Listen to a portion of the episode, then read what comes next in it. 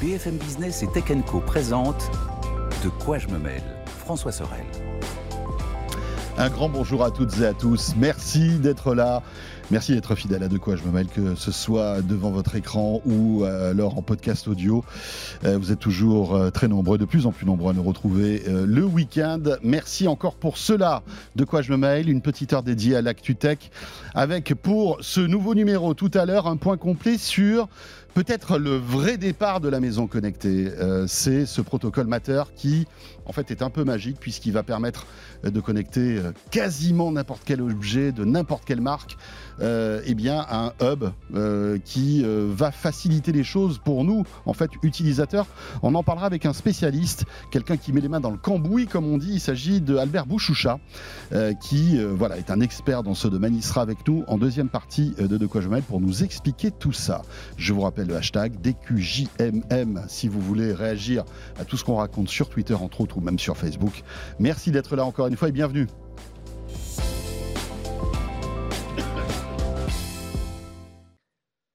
Anthony Morel vous a manqué la semaine dernière? Eh bien, vous savez quoi? Je vous livre Anthony Morel sur un plateau. Bon, alors c'est un plateau télé, c'est déjà pas mal. Salut Anthony. Salut François. Très bien lancé, hein, vraiment. J'espère que je vous ai manqué. Mais bien sûr, évidemment. Tu sais, on s'habitue et, c'est vrai que avoir ton euh, expertise sur l'actu tech que tu vis au quotidien sur BFM Business, euh, le entre midi et deux sur RMC, ben ça a une valeur. Bah, et, et, le fait de retrouver tout ça en fin de semaine avec toi, c'est top. Mais moi, ça me permet de remettre mes idées, euh, tu vois, de, classer les idées aussi, parce que souvent quand tu es dans le, flux de l'actualité, tu sais, tu es un peu la tête dans le guidon, tu fais des trucs et tout. Et puis de quoi je me mêle, bah, tu, tu te poses, tu dis alors attends, c'était quoi les grandes thématiques cette semaine? Tu mets ça en lien avec ce que tu avais fait les semaines précédentes et tout. Et en fait, ça te permet de hiérarchiser, de trier. Donc, euh, c'est un, vrai atout aussi pour nous. Ouais, c'est ça. Et puis, ce qui est cool, c'est qu'on a le temps dans De quoi Exactement. On prend le temps parce que c'est vrai que. Elle est chronique à 3 minutes. chroniqueur de, de matinale, effectivement, tout, est, tout est compté. Là, c'est top. On prend le temps et on peut aller un petit peu plus loin. Euh, dans l'actualité, euh, aujourd'hui, on va commencer par ChatGPT vous le savez, cet outil d'intelligence artificielle conversationnelle qui, euh, voilà, est euh, voilà, dans le feu des médias. Tout le monde parle de ça. Hein. Je, veux dire, les, médias généralistes mainstream se sont emparés de ce truc-là.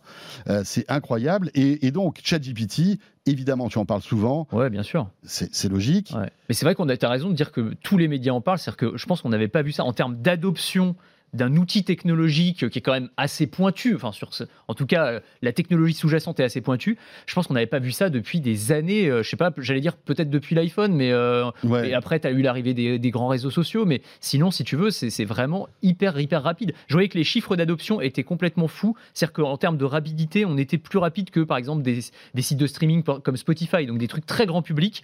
Et donc, ChatGPT, euh, qui, a, qui a eu des, des millions d'utilisateurs en l'espace de quelques jours. là. C'est rigolo parce que, tu sais, on parle souvent, nous dit oui, il n'y a plus d'innovation de rupture, etc. Est-ce que c'est pas justement l'une de ces nouvelles innovations de rupture. Ah, pour moi, oui. Ouais, pour moi, c'est d'accord. Hein, hein. Écoute, on en teste beaucoup, euh, toi et moi, des, innovations. Donc, il y, a toujours ce truc de l'effet waouh, le truc qui vraiment te fait dire là, il y aura un avant et un après. J'ai pas vu ça depuis des années. ChatGPT, moi, ça m'a fait cet effet-là. Tu vois, la grande majorité des objets ou des services ou des applications qu'on teste, tu te dis ouais, c'est intéressant, c'est pas mal, c'est des innovations qu'on pourrait appeler incrémentales. C'est-à-dire que tu as une petite avancée par rapport à ce qui existait déjà. Là, moi, franchement, ça faisait longtemps que je m'étais pas dit, là, ça va vraiment changer, changer quelque chose, ça va changer la vie des gens. C'est-à-dire que vraiment, il y a une utilité réelle. Et puis, il y a un effet, euh, enfin, tu te prends une claque quoi, quand tu mmh. commences à l'utiliser, que tu commences à dialoguer avec le chatbot, chatbot et qui commence à te répondre en langage naturel. Enfin, tout le monde a été bluffé. Je connais pas une personne euh, qui n'ait pas été euh, bluffé, à part peut-être Yann Lequin, dont on parlera tout à l'heure. oui. Bon, lui, il a peut-être une raison de ne pas être bluffé, ou en tout cas, peut-être de comment dirais-je, de noyer le poisson.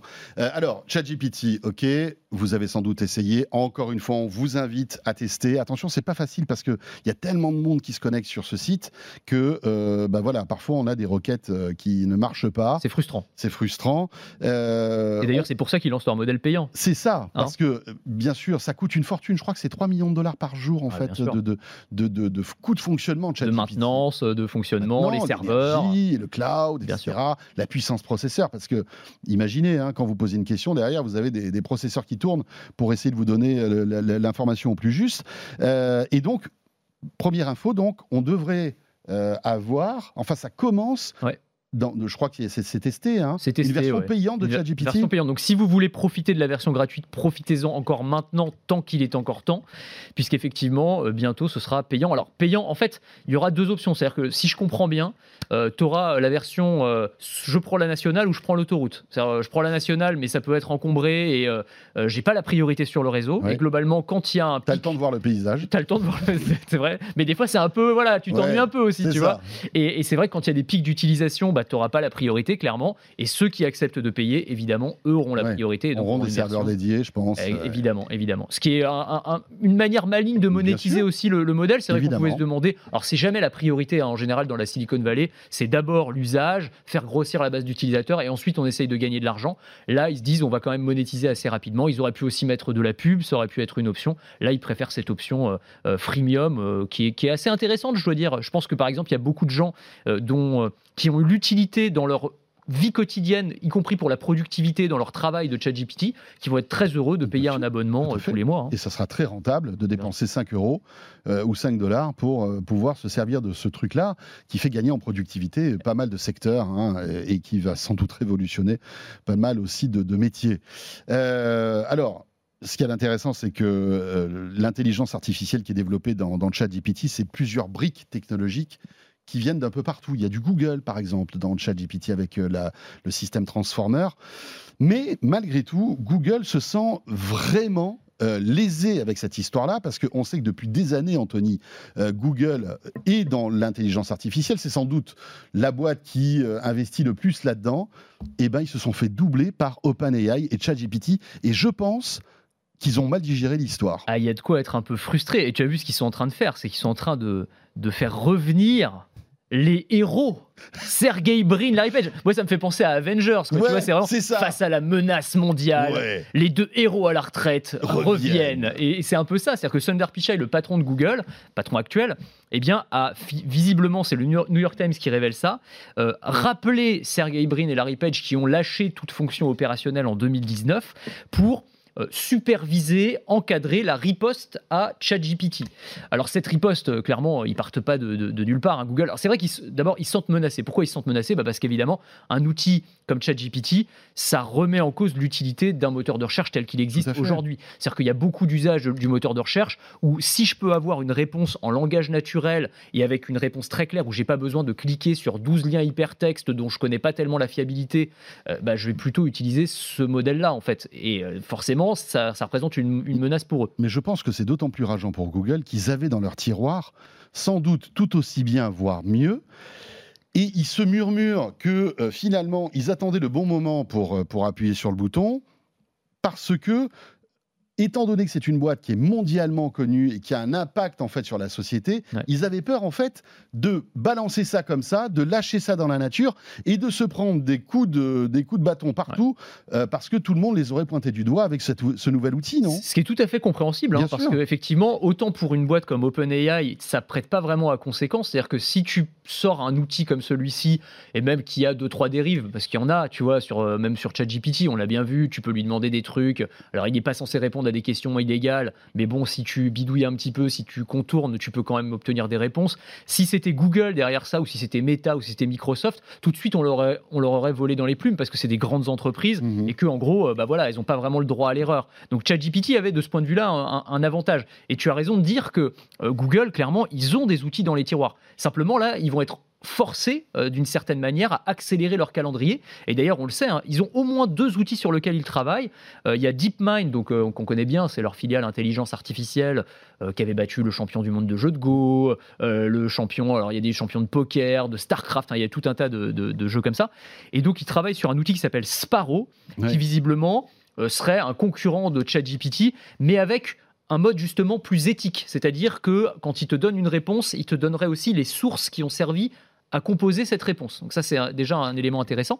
Et puis, ils ont en interne aussi un outil sur lequel ils travaillent, dont on avait déjà parlé, qui s'appelle Lambda, L-A-M-D-A, qui est aussi un outil conversationnel et euh, qui avait fait pas mal parler de lui. C'était au moment, tu sais, de, de cet ingénieur qui s'était fait virer de Google parce qu'il était convaincu que justement cette intelligence artificielle était devenue consciente, c'est-à-dire qu'elle était tellement, tellement réaliste dans, cette, dans ses réponses que lui était persuadé bah, qu'elle avait pris une forme de conscience. Euh, bon, évidemment, c'était du délire, mais bon, quand tu te dis que même un mec aussi cortiqué, et aussi, euh, euh, j'allais dire, les mains dans le cambouis, qu'un mec qui bosse sur l'intelligence artificielle se, fait gruger, se fait gruger par, enfin, par son, par son invention, en quelque sorte. Et, et, bah, tu te dis ça que. Fait un côté un peu Frankenstein. Mais complètement, complètement. Et donc, ça veut dire qu'ils ont en tout cas des outils dans les tiroirs et qu'ils vont, euh, et qu'ils vont les sortir.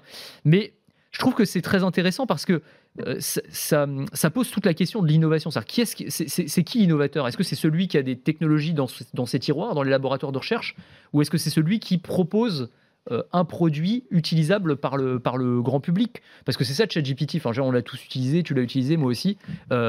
C'est aussi ça sa force, quoi tu as aujourd'hui euh, des, des, programmes qui sont dans tous les laboratoires de recherche de, toutes les de tous les grands groupes technologiques. Et c'est pour ça qu'on parlait de Yann Lequin tout à l'heure. Parce que tu as vu, la petite, euh, il y a eu une petite polémique. Donc Yann Lequin, pour ceux qui ne qui, qui, voient pas, c'est le, euh, le, le, pape de l'intelligence artificielle chez Facebook. C'est ça, exactement. Et d'une manière générale, quelqu'un qui une sommité dans l'intelligence artificielle en général. C'est un pionnier mondial du machine learning. C'est une figure qui est extrêmement respectée. Il est français. il est français, il est breton. voilà, il, représente. Euh, voilà, il a toute une équipe euh, d'ingénieurs qui, qui, qui, ont pignon sur rue dans ce domaine. Et Facebook a réussi à les à les, euh, comment dirais-je, à les embaucher il y a quelques années de cela. Hein. Exactement. Et en fait, là, cette semaine, donc sur Twitter, Yann Lequin euh, s'est fendu d'une série de tweets pour expliquer que ChatGPT, euh, finalement, ne l'impressionnait pas tellement.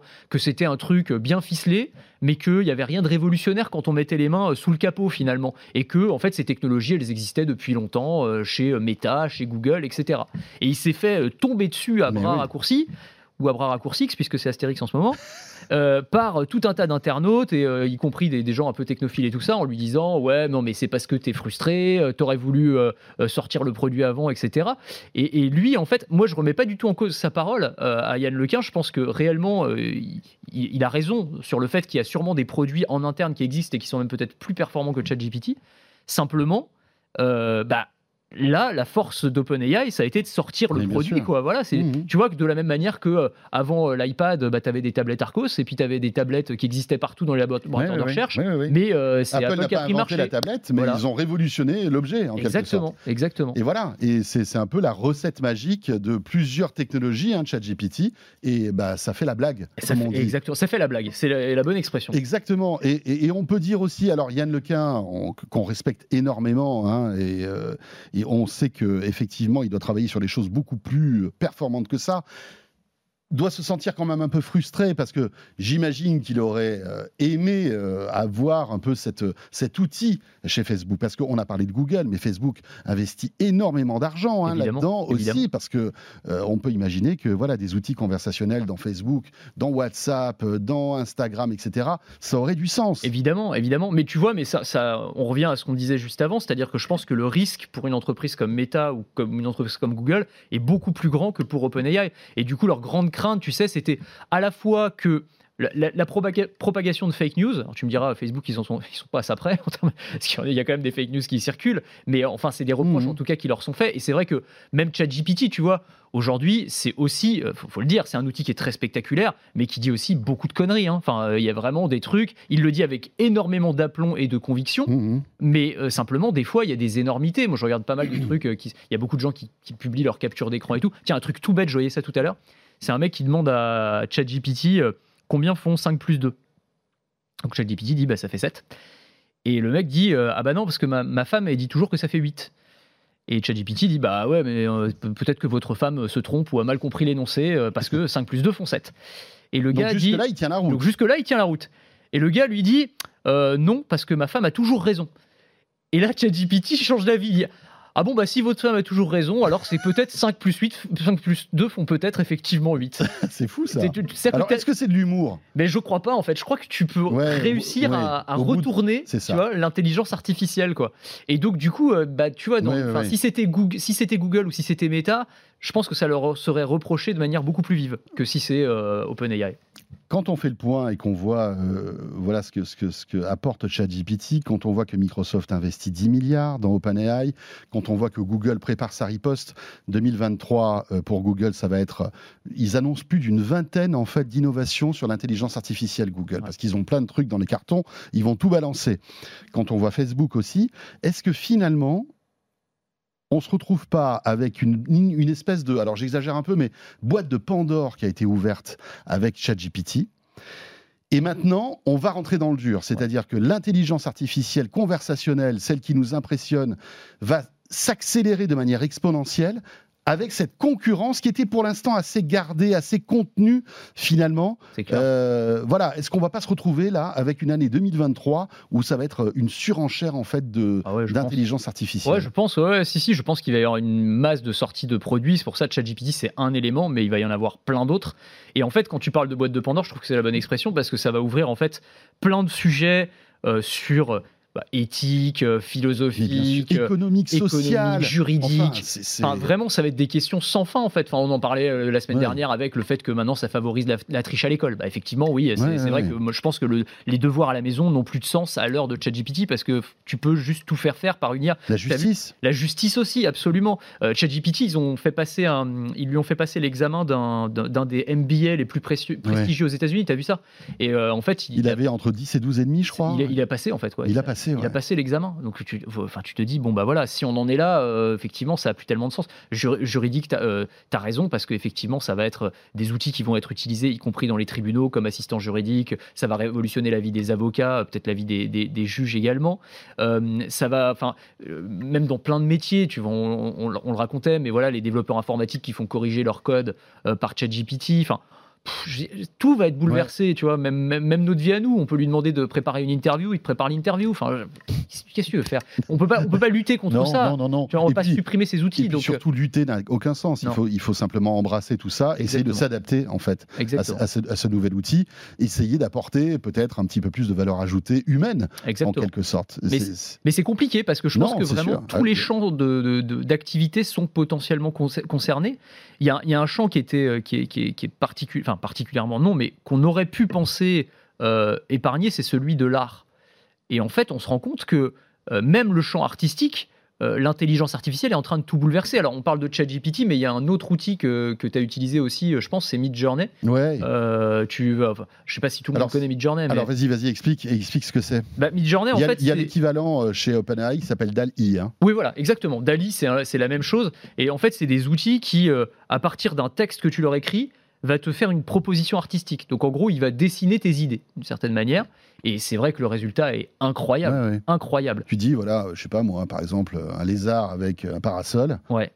Bah, il va te faire, euh, il va te faire quatre ou cinq euh, photos avec un lézard différent à chaque fois, un parasol différent, dans un contexte différent. On peut aller plus loin, un lézard sur la plage avec une mer rouge, enfin n'importe Dans le style de euh, Monet, euh, tu vois, tu peux lui demander euh, d'imiter le style de quelqu'un. en quelques secondes. Et, c'est vrai que les résultats sont bluffants. Et le truc, c'est que là, là, il y a quelques jours, tu as eu la première campagne de pub réalisée par Midjourney. C'est Martini, c'est les, ouais. là. ils ont demandé à Midjourney, bah, fais-moi ma campagne de pub, donc neuf visuels qui vont être affichés et tout et qui sont tout à fait euh, probants, assez classiques finalement, mais euh, tout à fait probants. Et là où il aurait fallu euh, peut-être des semaines de travail à un directeur artistique, des graphistes, des illustrateurs, machin et tout. Des sommes folles. Des sommes folles. En une minute. une minute. Non, mais c'est incroyable. C'est fou. Midjourney sort le les truc, agences de créa. c'est de la folie. Enfin, c'est de la folie. C'est incroyable. Moi, j'ai un, de mes meilleurs amis qui est illustrateur qui est un, excellent dessinateur de bande dessinée et tout. Et franchement, il est, enfin, j'en ai pas mal discuté avec lui. Il est, un peu à la fois fasciné et effrayé par ce truc-là parce que à la fois ça leur sert euh, les, créatifs, c'est un outil aussi qui va leur donner des idées. Tu vois, ça leur donne du grain à moudre et après ils peuvent aussi adapter leur travail en fonction des propositions artistiques de la machine. Mais le truc, tu as, cette question de euh, jusqu'où je peux me servir de la machine avant que ce soit finalement la machine qui fasse le boulot à ma place. C'est ça. Euh, et ça, c'est très compliqué. Oui. Et quand ton client se dira ben, c'est plus la peine que je prenne cet illustrateur, je vais aller directement sur DALI ou sur Midjourney. C'est ce qui va se passer. Hein. Euh, là, as au, je sais plus quel éditeur au Japon euh, va éditer un manga euh, au mois de mars qui sera complètement conçu par l'intelligence artificielle. Et tu as des mecs qui font un business. Alors moi, j'ai regardé, ça m'a beaucoup intéressé. J'ai regardé beaucoup de tutos sur YouTube a peut-être un business à monter, mais enfin là, je pense qu'il est trusté, il y a beaucoup de gens qui font ça. C'est que, en gros, tu demandes à ChatGPT de t'écrire une histoire. Donc tu lui dis, euh, écris-moi une histoire pour enfants, euh, Mhm. qui raconte, je sais pas, euh, Oui. un enfant qui rencontre un renard, qui. Bon, c'est le petit prince, ça, ça existe déjà. ça a déjà été très bien fait par des humains. Donc tu lui demandes de t'écrire l'histoire. Une fois que tu as l'histoire, tu rentres l'histoire dans, dans, dans Midjourney. Ouais. Donc Midjourney te dessine l'histoire. Et ensuite, bah, tu auto-édites ça sur Amazon et tu vends le bouquin. Et tu as des mecs qui ont fait ça et vraiment, tu, bah, en fait, tu- tu- à partir de rien et en Mhm. l'espace de 30 minutes, tu as un bouquin qui est écrit et qui est en vente et qui va être acheté euh, par certains. Et voilà, c'est- fou quoi. Alors, le, petit souci, tu reprends si on reprend l'exemple de Martini, malgré tout, tout n'est pas rose dans ce système-là parce que il y a des problèmes de droit d'auteur. C'est-à-dire que finalement, tous ces services d'intelligence artificielle piquent des images un peu à droite à gauche, Ouais. vont les modeler, les, les- les- en fait, les, les transformer, mais euh, évidemment, ça pose des problèmes de, de droit d'auteur. Exactement. Et, et ça, on, va, on a vraiment un dilemme juridique. Là, je ne sais pas comment on va le résoudre.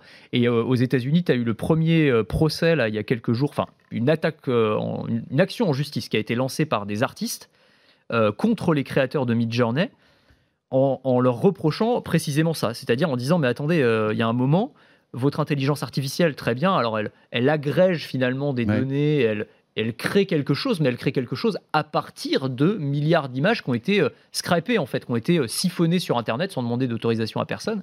Et ces images-là, elles ont été créées par des vrais artistes. Donc, est-ce qu'on n'aurait pas le droit à une rétribution à un moment? Surtout si c'est utilisé ensuite commercialement, comme là par Martini, mais il y aura plein d'autres exemples comme ça. Donc, qu'est-ce qu'on fait ouais? Qu'est-ce qu'on Ouais. fait? C'est un, vrai, c'est un vrai sujet, quoi. Et je pense que là, pour le coup, cette action en justice, alors c'est trois, trois artistes, mais je crois qu'ils l'ont fait sous forme de. Ça peut se transformer en class action. Donc peut-être que tu vas avoir d'autres personnes qui vont se, qui vont se mêler à ça. Mais ça va être, euh, je pense, euh, enfin, on- Ouais, encore une fois, boîte de Pandore, là, on l'a ouverte, euh, mais on n'est pas prêt de la refermer, hein, très clairement. ChatGPT aussi, voilà, c'est un puissant fond de réflexion, de de- d'analyse. On pourra en parler encore pendant une demi-heure. hein. Imaginez un robot connecté à ChatGPT. Moi, c'est ça. qui Ah ouais, ça va être fou. un ça. assistant vocal. Enfin, on va se retrouver à discuter, à avoir des conversations en fait avec des machines. Euh, le, le- le- le jour, alors ça existe, il y a déjà des essais, mais le jour où on va industrialiser la voix avec une intelligence à la ChatGPT, Ouais, ça, ça, va, être incroyable. Et tu vas avoir Incroyable. un vrai sujet justement, mais enfin on aura l'occasion d'en reparler Ouais. de ça, hein, mais euh, autour de l'attachement émotionnel. Moi Mais pour moi, le- sûr, le, vrai sujet il est là plus que sûr, parce que bien les mecs quand on te pointe les dérives de ChatGPT, c'est euh, on peut créer des malwares avec, euh, on peut diffuser des fake news. Moi pour moi, il y a un vrai truc, ça va être effectivement le fait que tu puisses tomber amoureux d'une machine, Bien que tu puisses t'attacher et qu'on va pouvoir aussi t'arnaquer en utilisant ces, outils- ces outils-là. Donc, enfin là aussi, hein, il va y avoir des, des, des, des- des Mais les- sujets énormes. Les arnaques qu'on va avoir sur Facebook, tu sais, tous les trucs de drague bidon, Carrément. etc., ça va être un carnage. C'est ça, ce sera fait. plus le mec qui sait pas écrire qui euh, sait et pas qui vient de écrire parler et et tout. qui est de l'autre côté de la planète, là, Là, ça sera un robot euh, qui va balancer des millions de trucs et qui euh, gérera les sentiments de, de- de millions de gens. euh, et qui pourra aller euh, récupérer des éléments sur ton profil, donc te parler de manière ultra personnalisée, euh, donc tu auras tout ça. Mais après, gardons aussi en tête, parce que je. C'est aussi un outil formidable, Mais vraiment quoi. C'est un truc génial en termes d'apprentissage, de, productivité. Il y a plein de, de Mais c'est à l'image de toutes ces innovations. hein. Internet, c'est formidable, mais en fait, il y a le pire et le meilleur sur Internet. C'est toujours bah, sur- l'usage qu'on en fait. hein, Exactement, et ChatGPT sera pareil. Euh, on change de sujet, on y reviendra bien sûr. Euh, les déboires des GAFAM, parce que là aussi, ça a été, enfin, c'est- plus que cette semaine, hein, ça fait des semaines et des semaines que, ça, que, que, que, que- que- voilà, que les GAFAM vont mal. Évidemment, le contexte économique, contexte géopolitique, euh, euh, voilà, et, et donc on, on- on- on voit des dizaines et des dizaines de milliers d'emplois qui disparaissent. Ah bah là, Anthony, euh, t'as la liste, non? J'ai- Je les ai notés quelque ouais, part, moi. On Enfin, sait, hein, Meta Google. 11 000, Voilà. euh, Google 12 000, Microsoft 10 000, Amazon 18 000. euh, on peut égrener la liste. Hein. Ça, c'est les plus Twitter gros. aussi, Twitter, euh, sont- je crois que c'est 4 000 chez Twitter. Spotify, bon, c'est quelques centaines de personnes, bon, ben, Ouais. parce que c'est une boîte qui est, qui est plus petite. Coinbase. Alors même s'ils sont européens, hein, Spotify. Oui, oui, oui, absolument. T'as toutes les Euh, boîtes de crypto aussi. Enfin, vraiment, Oui, là, IBM, truc. là. IBM, absolument. Enfin, donc ça fait, ça fait quand même du monde. Et euh, voilà, on se dit, euh, bon, alors voilà, c'est, en plus, il faut savoir qu'aux États-Unis, euh, on, embo- on embauche comme on vire. C'est-à-dire que du jour au lendemain, euh, bah, tu, fais ta- tu fais ton petit carton, euh, tu t'en vas. C'est comme dans les séries télé, quoi. Bah, je sais pas si t'as vu, les- t'as, t'as pas mal de vidéos virales là, de mecs de Google qui se sont fait virer, qui en fait qui filment le moment où ils licencier. Mhm. Tu sais, donc t'as la vidéo TikTok d'une personne, d'une salariée de Google, donc qui raconte sa journée chez Google. Donc elle fait tout ce truc. J'arrive dans l'entreprise, donc dans le super Googleplex, machin et tout. Je prends mon petit déjeuner gratuit, j'ai ma journée et tout. Et puis à la fin de la journée, elle reçoit des alertes et tout. Et puis elle se rend juste elle est virée en une seconde quoi. C'est vraiment pas le truc. Euh, ah oui oui oui, euh, on, prend pas, de pincettes quoi. Non non non, on met pas de gants là. Hein. Effondré quoi. Et bah ouais, en fait c'est ça se passe comme ça. Ouais. Bon, ben alors ce qui est intéressant c'est que euh, on parle beaucoup de ces de ces licenciements massifs dans, dans, ces boîtes. Ces boîtes sont représentées en France, mais typique, enfin curieusement, L'impact des, licenciements en France est moins fort. Alors c'est un détail, hein, mais, mais, par exemple Google, qui a euh, sans doute, je sais pas moi, des centaines et des centaines d'employés en France, c'est beaucoup plus compliqué pour, euh, pour Google de virer ah bah, des euh, salariés qui, qui, travaillent pour Google en France. Et donc il y a cet airbag aussi social ici. Ah bah bien sûr. et de la, même, même chose pour Microsoft, pour Facebook, etc. ça c'est intéressant. Absolument. bon, est-ce que tout ça parce qu'on peut se dire, euh, voilà, il y a eu le Covid, donc euh, toutes ces boîtes ont été obligées d'embaucher énormément. On se rend compte que le Covid, on en sort bien heureusement et qu'on reprend une vie à peu près normale, moins digitale. Et donc, forcément, comme elle est moins digitale, bah, il y, avait trop de monde qui travaillait à l'époque et qui, voilà, ces boîtes respirent en quelque sorte. C'est exactement ça. Hein. Euh, est-ce que ça peut avoir un impact sur l'innovation, à ton avis? Bah, Parce que c'est la question qu'on peut se poser. Ouais, absolument, tu as raison. je pense que là, c'est, alors c'est intéressant de regarder justement dans, dans le détail. Euh, là où on va couper dans les effectifs dans les différentes entreprises. Alors c'est un, recensement qui a été fait par le site d'Information, qui est en général assez bien informé. Et je trouve que c'est assez intéressant. Alors on peut se focaliser sur Google, Microsoft, Amazon, on pourrait faire les autres aussi. Mais alors par exemple chez Google, euh, visiblement c'est à peu près toutes les branches qui vont être euh, concernées, donc à la fois Chrome, Android, le cloud, etc. mais il y a un euh, une branche. Excuse-moi, je te coupe, mais je ne sais pas si tu as vu ce truc-là, alors ça me fait rire, mais en fait, Google euh, a licencié 20 masseurs ah. thérapistes, en ah fait, oui, les, fameux, ouais. Tu sais, parce que dans le Googleplex, euh, donc en Californie, ils ont une ville entière. Et ils, a, ils ont je sais pas combien de cuisiniers, je sais pas quoi. Enfin, c'est une vraie ville, quoi. Ils ont donc dans ce plan viré 20 masseurs. Les masseurs, est-ce qu'ils font partie un peu du fantasme de la, de la ville, la Silicon non, mais C'était une petite parenthèse. Mais, non, mais, je trouve qu'en fait, il y a, y, a, enfin, il y a tous les corps de métier. Ouais, mais justement, je trouve que c'est hyper intéressant cet exemple. J'avais pas vu moi ça, mais je pense que parce qu'en fait, le, fait que les en gros, on se rend compte que ces grands groupes technologiques, bah, c'est des entreprises comme les autres. C'est-à-dire qu'elles nous ont euh, vendu un rêve de l'entreprise opulente euh, qui fait tout pour ses salariés. Avec le baby-foot euh, et les croissants gratuits. Les toboggans euh, pour aller au bureau, tu vois. Enfin, vraiment. Là, c'est plutôt le toboggan pour partir directement. c'est clair, le toboggan, t'es viré. Là, là c'est clair. Il t'emmène directement dans l'océan Pacifique. non, non, mais c'est vrai. Et on avait cette image-là. Et en fait, on se rend compte, bah non, que là, elles, sont, elles virent comme tout le monde, de manière assez rude et, voilà, et, impitoyable. Et, que, effectivement, ça concerne à peu, à peu, près tous les corps de métier. Et donc, effectivement, les masseurs, je pense que c'était l'une des icônes, l'un des emblèmes en fait de, de cette. Mais on ne savait pas, moi je savais pas qu'il y avait des masseurs euh, ah, si, employés par Google. Mais si, tu, sais, alors tu je, te conseille, regardez, tu as l'histoire de la, du. Pro, je sais pas si c'était un homme ou une femme, le premier ou la première masseuse de chez Google qui est devenu millionnaire. C'était genre la salariée numéro, je sais pas, tu vois, 10 ou 20 et qui a gagné une fortune parce qu'elle était payée en stock au début. et voilà, quoi. bref. Euh, comme le peintre de chez Facebook, tu sais, le mec qui était venu euh, peindre les murs. Oui. Euh, faire la fresque murale et tout ça. Et euh, on l'avait payé en stock, c'était au tout début de Facebook. Et le mec, il a gagné des je sais plus combien de centaines de millions. il y a des histoires incroyables comme ça. C'est génial, c'est incroyable. Bref. Mais euh, même en France, hein, il y a des salariés d'Iliade, par exemple, de Free, ah bah. qui sont arrivés au tout début et qui se retrouvent avec des petites fortunes finalement. Mais je pense que des, parce qu'ils étaient payés en stock option. Mais ceux qui bossent, moi je pense souvent à ceux qui bossent dans les, dans les licornes françaises qui ont, mhm. émergé, tu vois, les, premiers salariés de Ledger, de Doctolib, tu vois, d'entre de mhm. Blablacar il y a un petit peu plus longtemps. Je pense que c'est pareil, tu vois, ça doit être. Et qui sont récompensés par le, voilà d'être là au bon endroit au bon moment. Ah ouais, c'est ça. Ils ont fait une prise de risque aussi. Et ils sont récompensés pour ça.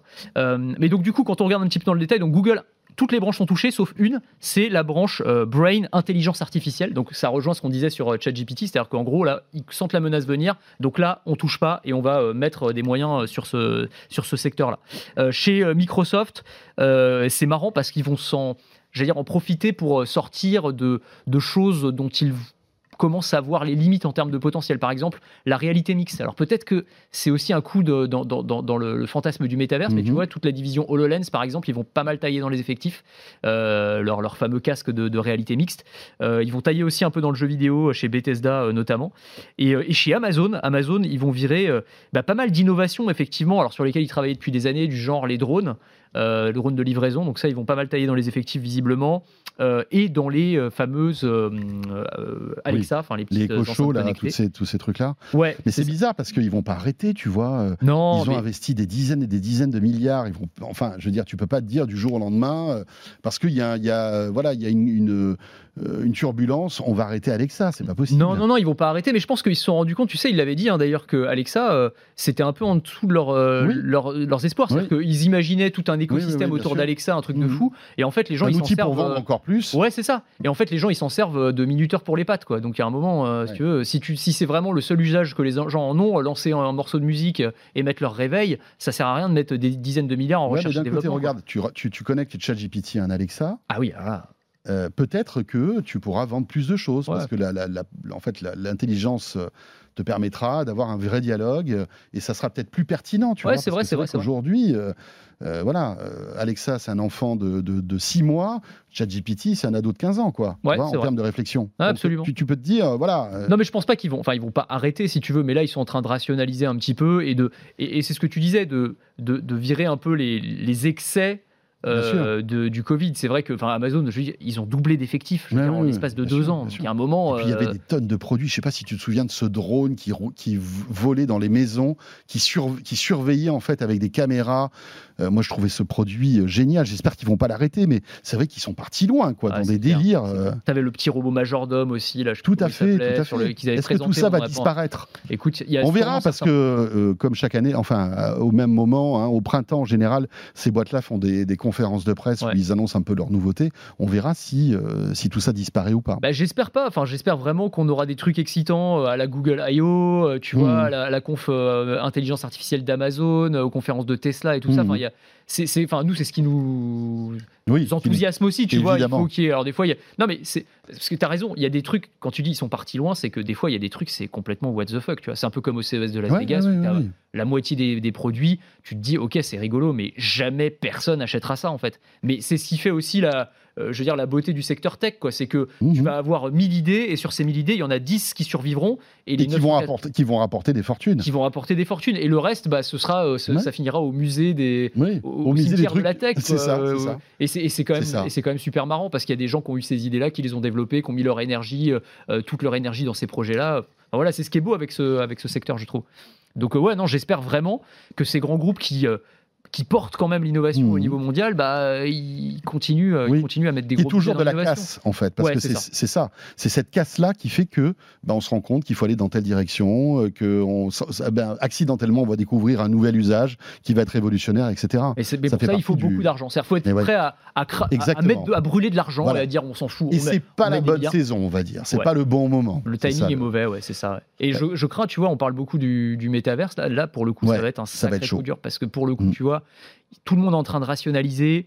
Bon, ça prend quand même moyennement pour l'instant. Donc, est-ce qu'ils vont pas euh, passer complètement à autre chose Euh, ça, va être une grande question. Bah, c'est Mark Zuckerberg le premier visé là euh, pointé du doigt parce que c'est lui qui tient en fait son projet métavers à fond complètement. ouais. Euh, voilà, il a déjà dépensé euh, beaucoup, beaucoup, beaucoup, beaucoup d'argent. Est-ce qu'il il décide de tout arrêter ou de continuer Euh, Voilà, Je il a des convictions entend fortes. beaucoup moins parler là en ce moment. Ouais, là. il est franchement, très, très, très silencieux. c'était que ça. Ouais, Franchement, là, pendant un an, c'était que ça, toutes les semaines du Hmm. métaverse, du métaverse, à, com- à commencer par DQJM, parce qu'on Hmm. suit l'actualité. Bien sûr, bien sûr.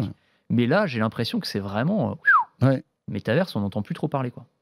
Euh, on parle moins d'Elon Musk, mais on en parle quand même un peu euh, avec Twitter, qui, euh, bah, justement, toujours dans cette logique de rationalisation des coûts, fait des trucs incroyables. Il vend ses meubles, c'est-à-dire que les locaux de San Francisco de Twitter, qui étaient prestigieux, enfin voilà, comme toute boîte américaine flamboyante à l'époque, eh bien vend là, mais tout, c'est-à-dire des machines à café aux tables, en, par- en passant par les éléments de décoration. C'est ça. Ils ont fait une vente aux enchères, en fait. Je sais pas s'il va vendre sa chemise, Elon Musk, mais, euh, mais en tout cas, ils vendent les meubles, ça c'est sûr. Alors, il y a même des éléments un peu mythiques, tu sais, genre le, le gros oiseau bleu euh, Oui, oui, qui oui. trônait à l'entrée et tout. Et ça, ça s'est vendu, je crois que c'est 40 000 dollars. Ça, c'est un super, un super truc. C'est tellement beau, ça. J'avoue, si j'avais les moyens. Ah ouais, ouais, ouais. Ça, dans ton salon, hein, c'est pas mal. Il faut avoir un grand salon. faut avoir un beau salon, c'est vrai. Mais ça, ça fait son petit effet quand même. Ouais. Je crois que 40 000 dollars, je sais plus si c'était la mise à prix ou si c'est le prix auquel il a été vraiment vendu. Mais enfin, en tout cas, il y avait un peu de. C'est quelques objets qui ont rapporté un peu d'argent. Euh, ce qui est marrant aussi, c'est que euh, il a arrêté de payer ses loyers, euh, Ouais. Elon Musk. Non, mais tu te rends compte un peu. En Euh, France, notamment. Alors en France, je sais euh, aussi en France, je sais pas. Ouais, peut-être. Je crois qu'il y a eu un truc comme ça. Ouais. Euh, je crois qu'il y a eu un, un problème de, de paiement de loyer, etc. Moi, j'ai vu en Angleterre là il y a quelques jours, euh, à leur siège lon- londonien, et donc ils ont. ah non, euh, pardon, c'est en Angleterre, c'est pas en. France. Et, et- et d'ailleurs, tu sais par ils se, ils se font virer par en fait par le roi d'Angleterre, parce que le siège appartient à la couronne d'Angleterre. Donc, enfin, tu vois, C'est et fou. C'est marrant parce que c'est, enfin, c'est marrant.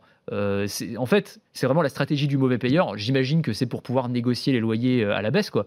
Mais ce qui est une stratégie de de grippe sous. Enfin, tu te dis, encore une fois, on en revient à ce qu'on disait avant sur la, la Silicon Valley qui avait toujours cette image d'opulence et tout. Et là, tu te rends compte que c'est une gestion, mais enfin, c'est même pas de bon père de famille. Non, C'est non, une non. gestion de mecs qui, qui serrent les cordons de la bourse à fond pour essayer de gratter euh, chaque, euh, Oui, chaque dollar. c'est des économies qui coûtent cher parce qu'après tu paies des, des majorations, tu paies des procès, enfin c'est tout, tout- tout ça est, est un peu bizarre. Mais bon, Bah oui, mais je pense que c'est vraiment le- peut-être la détresse financière de Twitter. hein. Ah bah, c'est- C'est-à-dire Musk, que- il l'a dit, hein, de toute façon, il a dit je suis en mode réduction des coûts parce que euh, sinon euh, on met la clé sous la porte, quoi, Mhm. on se met en faillite. Quoi. Et c'est lié aussi au fait, enfin on le voit bien, hein, euh, le, le- qu'il est en train de chercher un modèle économique avec euh, les abonnements payants, avec là tu as vu qu'il allait lancer un abonnement sans pub, euh, mais qui coûtera encore plus cher, donc ce sera encore en plus des 8 Mhm. dollars ou 10 dollars que tu payes pour avoir la certification. Netflix fait le sens inverse, enfin c'est ça. c'est ça. Exactement. Et là, en fait, tu auras un Twitter premium sans pub, Ouais. mais tu paieras Mais pour tu ça. paieras, exactement. Et il y aura aussi ce truc où euh, ils veulent euh, euh, permettre aussi de, de, de- de récompenser des contenus qui t'ont plu. Mhm. Un peu comme sur Reddit, tu sais, les Reddit Coins, où tu achètes en fait des, des coins et tu vas pouvoir donner des récompenses à des publications qui t'ont paru intéressantes. Ça, je trouve que c'est pas mal, moi. C'est pas mal. Parce que tu vois, sur Twitter, je sais pas pour toi, mais souvent, il y a des contenus, euh, genre des trades Mhm. hyper Mhm. intéressants. euh, historiques, Bien sûr, où technologiques, t'apprends plein de choses. T'apprends plein de choses et tu peux les récompenser par un like. Ouais, et des ouais. fois, tu te dis, bah, en fait, si je pouvais donner un ou deux euros, euh, je les donnerais bien avec sûr, plaisir. bien sûr, bien sûr. Donc ça, ça peut être une bonne idée. Voilà pour l'actu euh, de ce de cette semaine. Merci Anthony. Bah merci à toi, merci à bon, tous. je pense qu'on aura d'autres d'autres sujets encore plus plus passionnants euh, la semaine prochaine. Euh, Anthony que vous retrouvez donc tous les matins sur BFM Business, sur RMC et euh, RMC Story aussi, Ouais. euh, avec Estelle Denis. Et puis euh, vous restez avec nous. On enchaîne dans un instant avec mon deuxième invité, un spécialiste de la maison connectée. C'est un sujet aussi qui t'intéresse beaucoup. Ouais. On va parler de Matter, donc euh, ce fameux protocole qui euh, va, en théorie, espérons-le, euh, révolutionner notre maison connectée. On en parle dans un instant. À tout de suite. De quoi je me mêle sur BFM Business et Tech Co. BFM Business et Tech Co présente De quoi je me mêle François Sorel. Le retour de De quoi je me mail et comme promis, on va se plonger dans la maison connectée avec euh, évidemment beaucoup de, promesses. Euh, voilà un confort euh, au quotidien qui est complètement changé hein, avec les assistants vocaux, avec la sécurité, avec des automatismes qui sont mis en place. Et puis aussi, bien voilà une petite révolution dans ce monde des objets connectés qui est, qui est assez complexe quand même. C'est Matter, c'est un on va dire un concept, un, un standard en fait de, de discussion en fait entre tous les tous les, les objets connectés qui facilite en théorie les choses. On va en parler avec un vrai spécialiste que je suis très heureux d'accueillir sur le plateau de De quoi je mêle, c'est Albert Bouchoucha. Bonjour. Merci d'être là. Albert. Bonjour, merci. Alors euh, voilà, c'est Monsieur Maison Connectée, euh, Albert. C'est son métier, hein, on est d'accord, hein, c'est Ah, ton oui, métier. c'est- mon ça métier depuis euh, quelques années maintenant. C'est ça. Euh, tu es euh, voilà le patron de domotizy.fr. hein, si vous voulez avoir plus d'infos euh, sur la maison connectée, je vous invite à aller sur ce site. Euh, tu es speaker, intervenant. euh, tu suis toute l'actualité, le. CES de Las Vegas. Là bientôt, il y a un salon euh, qui, euh, qui l'ISE s'ouvre à Barcelone voilà. qui démarre dans quelques jours, mardi euh, le 31. Voilà, et qui va avoir une grosse une grosse partie dédiée euh, Bah, à la maison dédié à tout ce connectée. qui est intégration, euh, maison connectée, audio, vidéo, enfin tout, tout ce qui fait que l'intégration d'un d'un bâtiment et d'un système connecté. Ouais, passionnant tout ça. hein. Ah ouais, c'est super passionnant. Et alors, ça fait des années qu'on est là-dessus, et ça fait des années, Albert, qu'on rage, parce que c'est vrai que euh, quand- on commence à s'intéresser à la maison connectée, on se rend compte de, de- de tous ses avantages, de, de- évidemment de, tout le, le, le- le confort que ça apporte. Mhm. Mais malgré tout, pour le Kidam, c'était compliqué.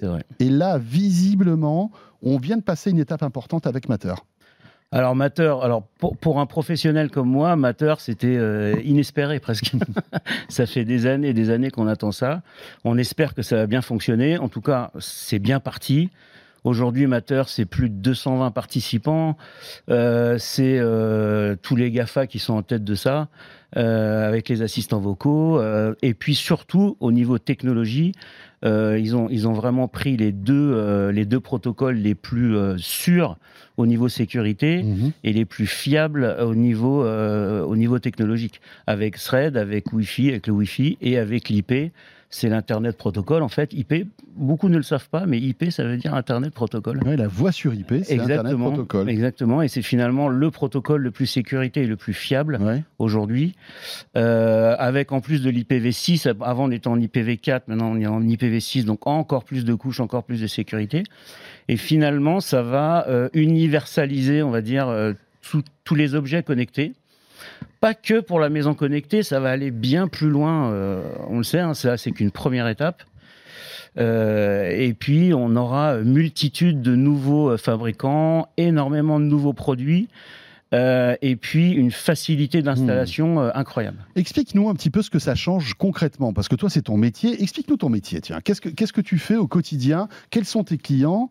Euh, Et tu fais quoi avec eux? Alors, mon métier, c'est de, de préconiser les meilleures solutions pour, euh, pour rentrer, si, si vous voulez, si tu veux, dans le, dans le budget euh, du client. Ça peut être un client professionnel, ça peut être un particulier. Et moi, moi, demain, je viens de voir, je veux une maison connectée. Voilà. Euh, Bah, voilà, moi, bah, je vais, dire, je bah, vais te préconiser, je vais te faire toute l'étude. Aujourd'hui, si on veut vraiment une maison connectée fiable, il faut faire une étude au préalable. Et donc, euh, alors c'est sûr que Matter va un petit peu éliminer ça, mais euh, bon, une, une maison connectée, euh, par exemple, qui fait 100 ou 200 mètres carrés, on pourra pas la faire que avec Matter. Il faut bien, faut Hmm. bien comprendre ça. Euh, ça reste quand même des produits grand public. Après, si on veut faire vraiment un lieu connecté, il faut passer sur des protocoles comme KNX ou au niveau filaire, euh, voilà, des protocoles très fiables où avec on fait euh, euh, des, des, des, des, des immeubles entiers, etc. Donc en fait, c'est un mix des deux et pour avoir quelque chose de fiable, Hmm. d'évolutif, de très sécurisé, bien sûr, Mhm. et puis euh, surtout euh, maîtriser, maîtriser le, la maison connectée, savoir euh, faire des scénarios, parce que tout va dépendre de l'usage que tu vas en faire aussi. Ouais, Tu peux ça. avoir une maison connectée, mais ce qui reste très important, c'est l'usage.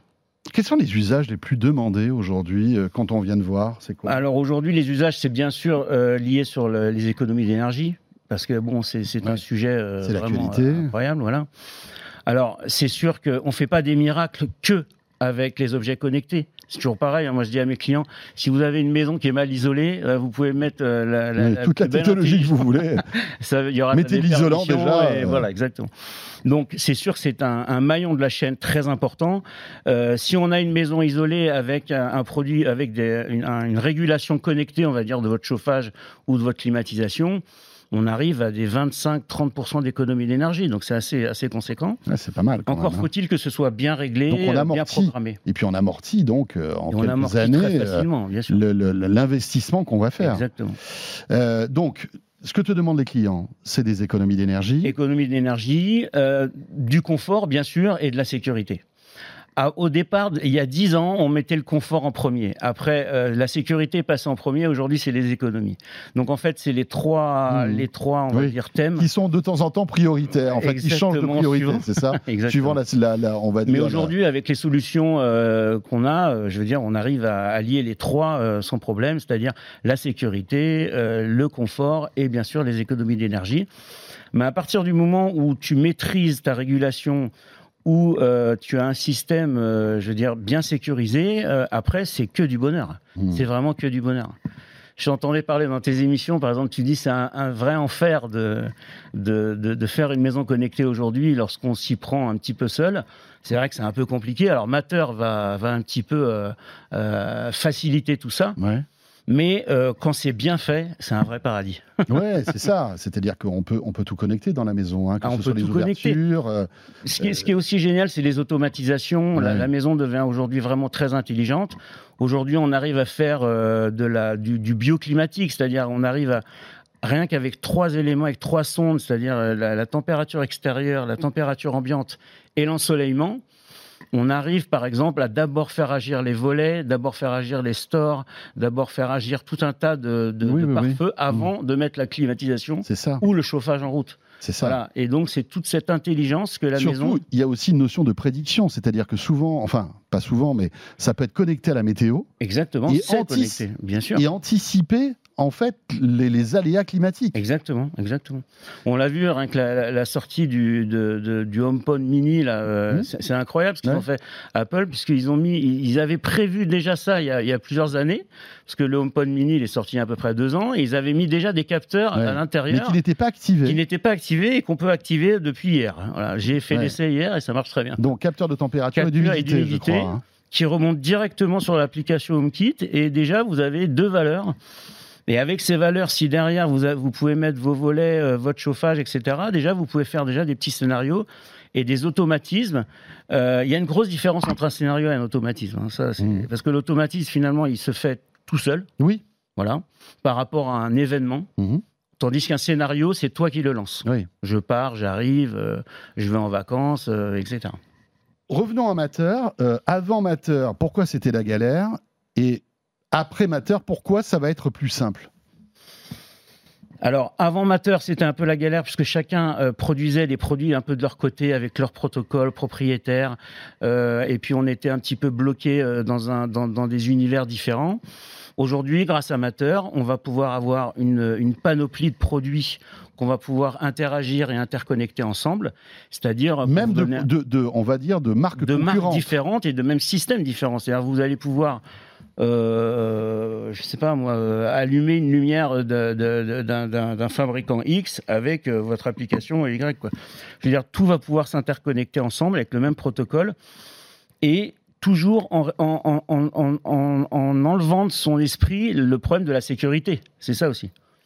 Parce que vous avez la même ligne de sécurité pour Hmm. chacun, chacun est la même à partir du moment où vous avez où les produits sont passés par euh, le- les laboratoires du CSA. À partir du moment où le produit est marqué Mater, ben on est sûr que euh, c'est un produit sécurisé. Donc ça, nous, ça nous donne par exemple accès à des à des euh, à des fournisseurs entre guillemets chinois où on avait peur de, de mettre sur le, de même préconiser ça à nos clients. Mhm. Et donc tous ces fournisseurs-là aujourd'hui, à partir du moment où ils sont mateurs, Ouais, ben, on va bah, se poser de questions. C'est un aller. peu, euh, voilà, c'est un label de qualité Exactement, aussi, au-delà de la standardisation. C'est un label de qualité. exactement. Est-ce que tout le monde prend le train de Mater aujourd'hui, ou est-ce que tu as encore des, on va dire des, des, des réticents Alors c'est là où tout va euh, jouer en fait, parce que si, si tous les fournisseurs et tous les, les, les fabricants euh, jouent le jeu, ça va euh, prendre une ampleur incroyable. Euh, si par contre, euh, par exemple, on a très peur que Apple, euh, il, se, il, il va ouvrir finalement, il va se servir des produits mateurs de tout le monde, mais il va pas ouvrir les siens. Voilà. Un exemple. Parce qu'en fait, il y a plusieurs niveaux, y a plusieurs de Mater en fait. À partir du moment où tu signes en bas d'une page en disant ben voilà, j'accepte, je, je vais participer au protocole Mater. En, en fait, il y a, il y a- il y a plusieurs étages. Voilà, on peut y aller à 100%. On peut y aller à partir où on peut, on peut faire euh, par rapport à des bridges. Ça, c'est un peu dommage. Voilà, c'est ça. Mais, mais, mais le but, c'est d'ouvrir le maximum et ça, va aller, et ça va aller de plus en plus vite. En fait, plus, euh, entre guillemets, la mayonnaise va prendre, Ouais. plus ça, ce sera génial. quoi. Euh, tu étais, euh, tu étais au CES ou pas Oui, Ou bien sûr. Alors, est-ce qu'il y a des, choses intéressantes? Est-ce que comment tu as senti tout ça? Est-ce que les constructeurs sont tous euh, voilà supportent euh, Mater ou est-ce que tu sens qu'il y a quand même des réticences? Est-ce que tu as vu des nouveautés intéressantes aussi? Alors, au niveau produit, euh, c'est, on est vraiment, on voit que ça démarre. Par contre, euh, au niveau euh, approbation du, du protocole, euh, c'est fait. Ça veut dire que euh, on voit par rapport à l'année dernière, c'était un bon. L'année dernière, c'était un, un CES un peu particulier. Cette année, il y a eu quand même beaucoup plus de monde, beaucoup plus de participants, et je pense que 100% des participants de la maison connectée présentaient Mater.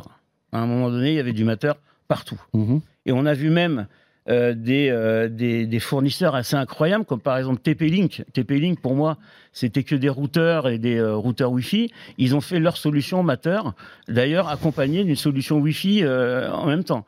On a vu des, euh, des, des, des, fourni- des- des fournisseurs comme, euh, comme Nanolith, qui fait normalement que de la lumière. Mhm. Et là, ils ont fait tout un, tout un, tout un écosystème avec des interrupteurs, avec euh, tout un écosystème Matter.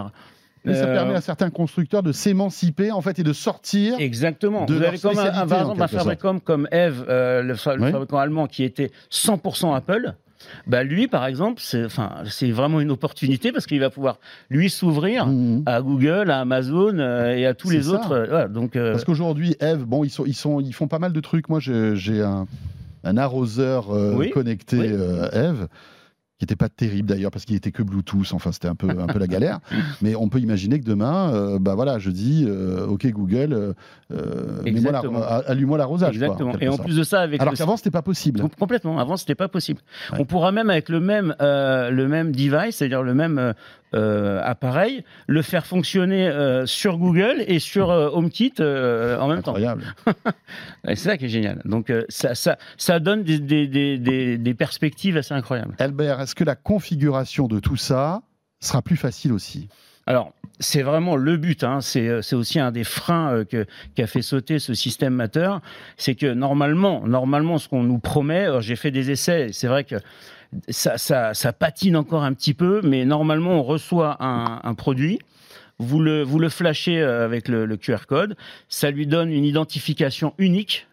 Et à partir de là, il remonte automatiquement sur l'application et on peut l'inter, euh, le, Mmh. le faire interagir avec les autres objets connectés. C'est l'avantage de, de- de ce protocole. L'application, il n'y a pas une application Matter. Il n'y a pas encore, non, enfin, il y en a plusieurs. C'est-à-dire que, en fait, l'application Matter, ça va être l'application Amazon si on est Alexa, ça va être Google Home si on est Google, c'est ça? Comment, Alors, comment ça marche en fait? Aujourd'hui, on est pratiquement obligé de passer par soit un Apple, un Google ou un HomeKit, ne serait-ce que pour la liaison à distance. Ça, c'est très important. Parce que tu sais que quand dans une maison connectée, ce qui est très important, c'est d'avoir sa, son, son réseau local, c'est-à-dire Oui, que tout fonctionne Ouais, ouais. euh, grâce à ton, Ouais. à ton smartphone ou à ta voix, mais aussi de pouvoir interagir à distance. c'est ça. Donc là, on a besoin d'un- bridge entre Internet et le local. Et là, c'est l'assistant. C'est l'assistant vocal, c'est Google et Amazon ou euh, HomeKit. Ça va changer parce que euh, il y a beaucoup de, de- ça va aller très vite. Il y a beaucoup de, de fabricants qui sont en train de sortir euh, des, euh, j'aime pas appeler box, des, des contrôleurs, on va Mhm, dire des mhm. contrôleurs mateurs, et on va pouvoir aussi, grâce à ces contrôleurs, avoir accès à distance à la maison. Donc ça, ça, ça, ça va, ça va se faire dans, dans les six prochains mois. Albert, petite question. Est-ce que, euh, à ton avis, le protocole Matter va faire aussi baisser le coût de l'équipement Bien de la sûr, maison connectée Bien sûr, j'allais en venir, bien sûr, bien sûr, c'est évident.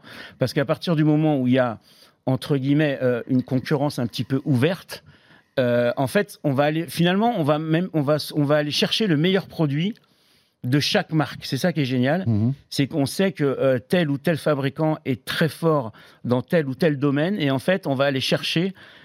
Nous, enfin, moi, moi, euh, pour ceux qui connaissent entre guillemets un peu KNX, par exemple, euh, c'est un protocole filaire. On a vécu ça il y a une vingtaine d'années. Il y avait euh, beaucoup de fournisseurs et, chacun avait son protocole. Ils se sont tous réunis, ils ont fait une association.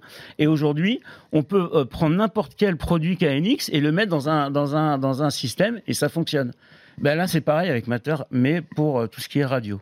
Voilà. Donc ça va être génial. Quoi. Eh ben, tout ça euh, donne un peu le tournis, mais euh, voilà, sachez que si vous vous intéressez euh, à la maison connectée, préconisez plutôt aujourd'hui si vous devez acheter des, des- des objets, voilà. euh, on commence à voir le logo Matter, on peut se renseigner sur Internet, etc. Pour Oui, voir oui, bien si sûr, il y a plein, il y a une plein de choses. Il y hein. a une compatibilité. Le, sans protocole le plus proche de Matter, c'est Zigbee. C'est vraiment le protocole le plus proche, le. Zigbee 3. Mhm. Faites attention, hein, pas les anciens, Zigbee 3. Euh, voilà, si vous voulez aujourd'hui faire une maison connectée, surtout euh, faites-le, parce que Mhm. n'arrêtez pas maintenant.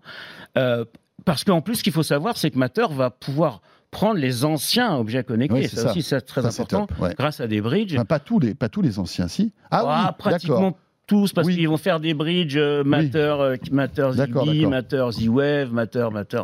Enfin voilà, et puis tous les protocoles. Tous les grands euh, fabricants en France ont déjà euh, leur, euh, leur, leur, euh, alors certains vont rajouter une clé, euh, certains vont, euh, ce- ah, ce sera certains, ce sera juste une mise à jour. Voilà, tout ça c'est en train de se faire, c'est passionnant. Et, on attend voilà dans quelques jours l'ISE pour voir si en Europe on a la, on est à la même vitesse, on va dire, si à la même impulsion. Et voilà, c'est en train de se jouer là. Dans, Il va falloir que tu nous racontes tout ça. Bah Merci beaucoup euh, Albert d'être passé sur le plateau de de quoi je me mail. Euh, voilà, et de nous faire partager ton enthousiasme sur ce sujet. Albert Bouchoucha, et si vous voulez en savoir plus, Domotizi, Domotizi c'est Domotizi, Avec un Y à la Avec un Y à la fin, c'est très important. Très important. Merci Albert. Merci. Et ce de quoi je me mêle est terminé. Merci de nous avoir suivis. Euh, on se retrouve bien sûr la semaine prochaine. Merci de nous regarder euh, peut-être devant votre télé euh, sur la chaîne euh, Co sur les box opérateurs, peut-être sur YouTube, peut-être écoutez-vous de quoi je me mêle. En tous les cas, merci de nous suivre et on sera là le week-end prochain. Salut à tous. De quoi je me mêle sur BFM Business et Tech.